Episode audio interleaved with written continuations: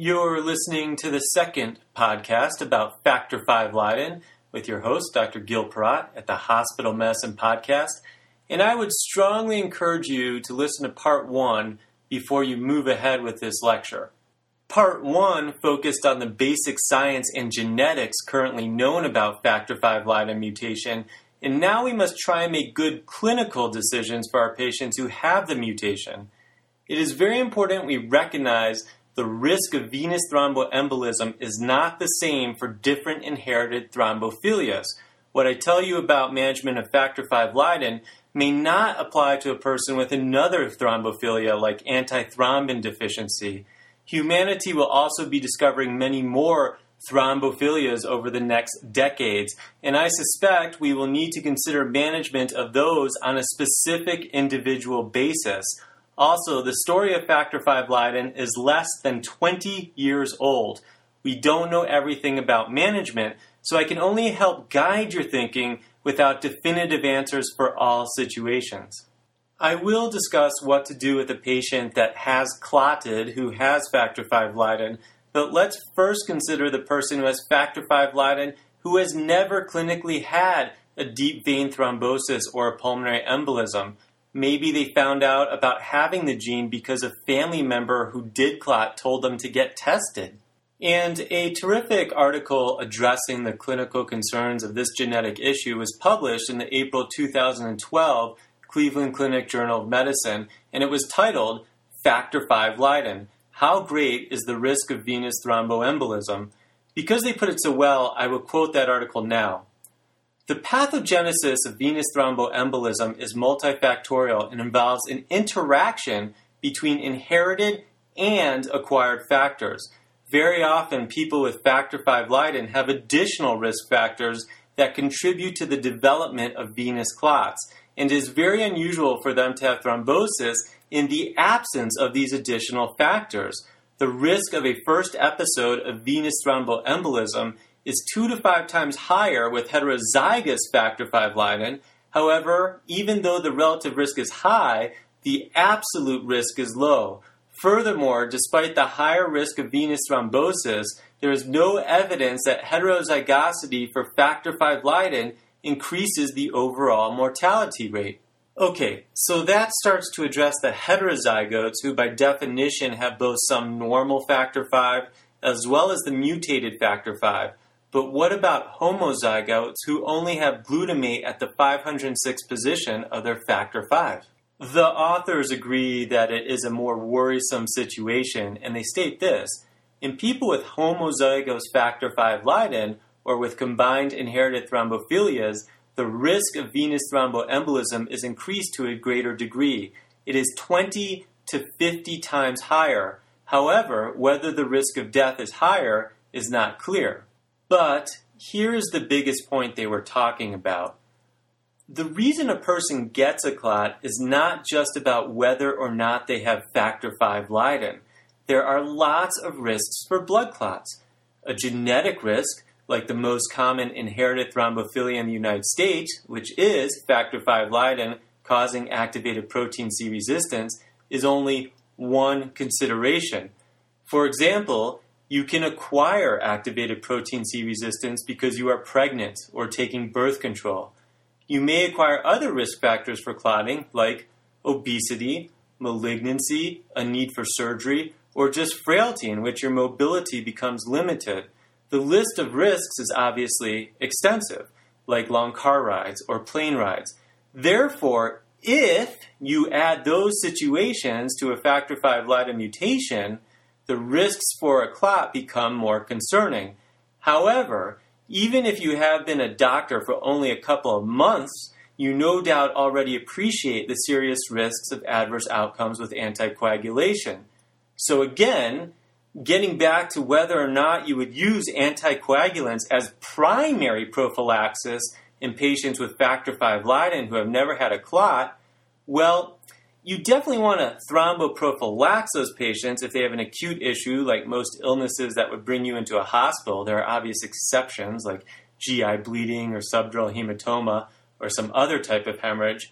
But at this point in medical history, I don't think it's wise to put people on full anticoagulation who are factor V Leiden carriers who have never had a clot. Now let's get back to the Cleveland Clinic article and let's quote them again where they say Factor V Leiden is only one of many risk factors for DVT or pulmonary embolism. If carriers of factor V Leiden have never had a clot, then they are not routinely treated with anticoagulant. Rather, they should be counseled about reducing or eliminating other factors that may add to the risk of developing a clot in the future.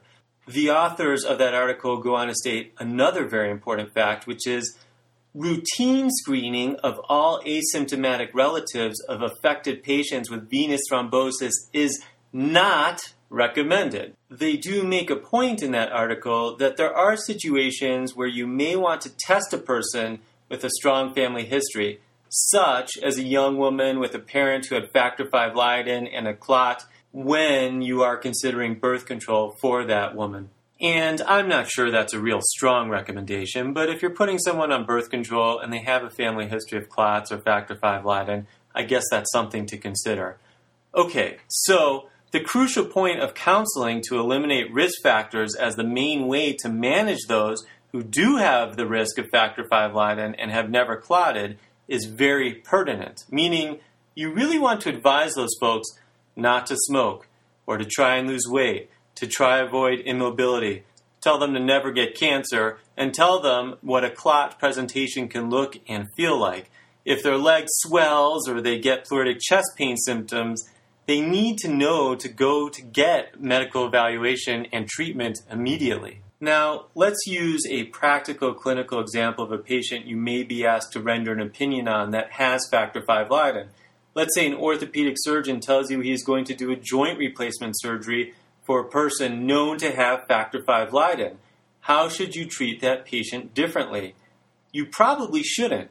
Your routine evidence based antithrombotic prophylaxis shouldn't necessarily change for heterozygotes who have factor V Leiden. And to back that opinion up, there was a study in the Annals of Internal Medicine published February 15, 1998, and that was titled Relation of Factor V Leiden Genotype to risk for acute deep vein thrombosis after joint replacement surgery. And they looked at 825 patients hospitalized for knee and hip replacements. Without getting into too much detail, I think it's important to know the conclusion, which I'll quote now. The factor V Leiden mutation is not a significant risk factor for acute deep vein thrombosis in this group of patients. Current data do not justify routine preoperative screening for this mutation, or intensified perioperative prophylaxis in patients with factor V Leiden mutation who are undergoing hip or knee joint replacement surgery and are receiving effective antithrombotic prophylaxis. Okay, so now we need to address the more common scenario we often see the patient who actually had a deep vein thrombosis or pulmonary embolism that tests positive for factor V Leiden. And by the way, 16% of those who do have a venous thromboembolism will have factor V Leiden. How long do we anticoagulate that person? Well, that of course depends, and each case will be different. Clinical judgment counts for a lot, and I will share some opinions out there that I think are wise. Starting with the discussion section of a February 6, 1997 New England Journal of Medicine study that was actually the study showing that roughly 16% of patients with DVT have factor V Leiden. And the author said at that time, although recurrent venous thromboembolism is more frequent in patients with factor V Leiden, such a statistic does not automatically imply that anticoagulant treatment should be prolonged in all these patients. Now let's skip two years ahead to a September 9th, 1999 New England Journal of Medicine study showing the risk of recurrent deep vein thrombosis is similar among carriers of factor V Leiden and patients without this mutation. And the authors further go on to say, from a practical point of view, our findings suggest that heterozygous carriers of factor V Leiden with no additional thrombophilic traits should not receive lifelong anticoagulation after a first episode of deep vein thrombosis and that they should be treated like patients with no known mutations. By the way, It's important to say that the risk of a recurrent DVT is fairly high at 30%, but whether or not you have factor V Leiden didn't matter, indicating we don't need to treat that population tremendously differently.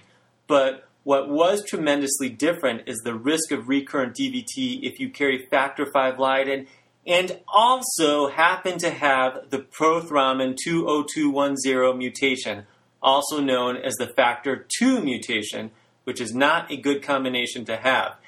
65% of those patients with both a factor V and a factor II mutation will have a recurrent DVT. That patient should get lifelong anticoagulation. So, as you can see, these things can get complicated quickly, particularly if you're not totally up on the recent data. And remember from my first lecture about factor V Leiden, I discussed that many folks often do have a combined inherited thrombophilic defect, meaning, unfortunately, that the incidence of factor V Leiden is higher in those who already have another genetic risk factor for thrombosis. So if you have deficiencies in protein C or protein S or antithrombin, your risk of also having factor V Leiden increases. If your combination inherited defect happens to be factor V Leiden along with the 20210 mutation, you now have about a 65% chance of having a recurrent episode of DVT. Now, you may wonder why it is called the 20210 mutation. Remember, the factor V Leiden is also called the factor V 506 mutation. Well, just as a single point amino acid mutation at position 506 causes factor V Leiden, a point mutation can occur at other areas, such as at position 20210, causing that particular genetic defect. Something tells me that as genetics becomes a huge part of medicine in the future, we are going to be memorizing a lot of numbers, which is not my thing. Now, there was a study in the archives of internal medicine in November 2002 titled The Risk of Recurrent Venous Thromboembolism in Heterozygous Carriers of Factor V Leiden and a First Spontaneous Venous Thromboembolism. And like the New England Journal of Medicine study, it showed that the risk of recurrence is similar among heterozygote carriers and non carriers of factor V Leiden. The authors note in the comments section, and I'm quoting them, the finding that a risk factor for a first thrombosis does not also emerge as an independent risk factor for a subsequent event is puzzling and does not easily fit into the pathophysiologic concept of venous thrombotic disease. And that's the end of the quote.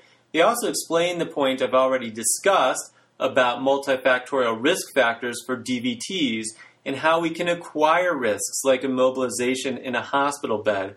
And quoting the archive study, they say the effect of factor V Leiden on the risk of recurrence is most probably outweighed by the presence of other potent risk factors. Therefore, heterozygous factor V Leiden patients should receive secondary thromboprophylaxis for a similar length of time as patients without factor V Leiden. And that's the end of the quote. For the sake of completeness, there are some other data sets that indicate factor V Leiden in itself might slightly increase the risk of recurrent deep vein thrombosis. Remember, this discovery of factor V Leiden is relatively new. We haven't been studying it for a century or even a quarter of a century. I'm simply pointing out that giving too much weight to factor V Leiden over the importance of other risk factors may be the wrong way to approach this topic, particularly with heterozygotes of factor V Leiden, and we may want to weigh homozygotes of factor V Leiden in a different way. Now, I do want to give a personal opinion for whatever it is worth. About eight years ago, I had a planned public debate at a chest conference with an excellent pulmonologist, critical care doctor, about whether a spontaneous, symptomatic deep vein thrombosis or pulmonary embolism should be a consideration for lifelong anticoagulation.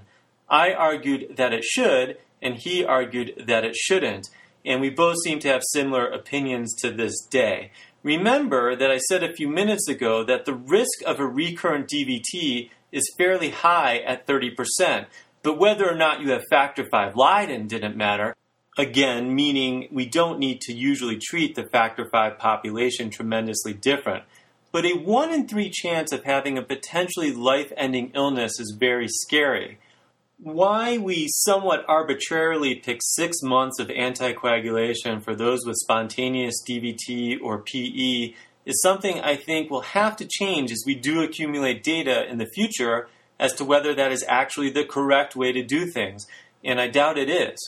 We are already starting to learn that if you have a positive D dimer after treatment with anticoagulation, you may want to go back on anticoagulation. And there's a whole host of factors we have to take into consideration, meaning if you have a patient with factor V Leiden who also has a metastatic adenocarcinoma, who has a deep vein thrombosis, why would you treat them for only six months if that adenocarcinoma is still there six months later? And that is why the clinical situation for each specific patient still will trump what is in the textbook. And as different anticoagulants come out with different risk profiles and different conveniences or lack of conveniences, that also is going to have to be taken into consideration. With each advance, it seems to only get more complicated, but at least you know some of the advances in our thinking about Factor 5 Leiden. You've been listening to the Hospital Medicine Podcast. Have a wonderful day.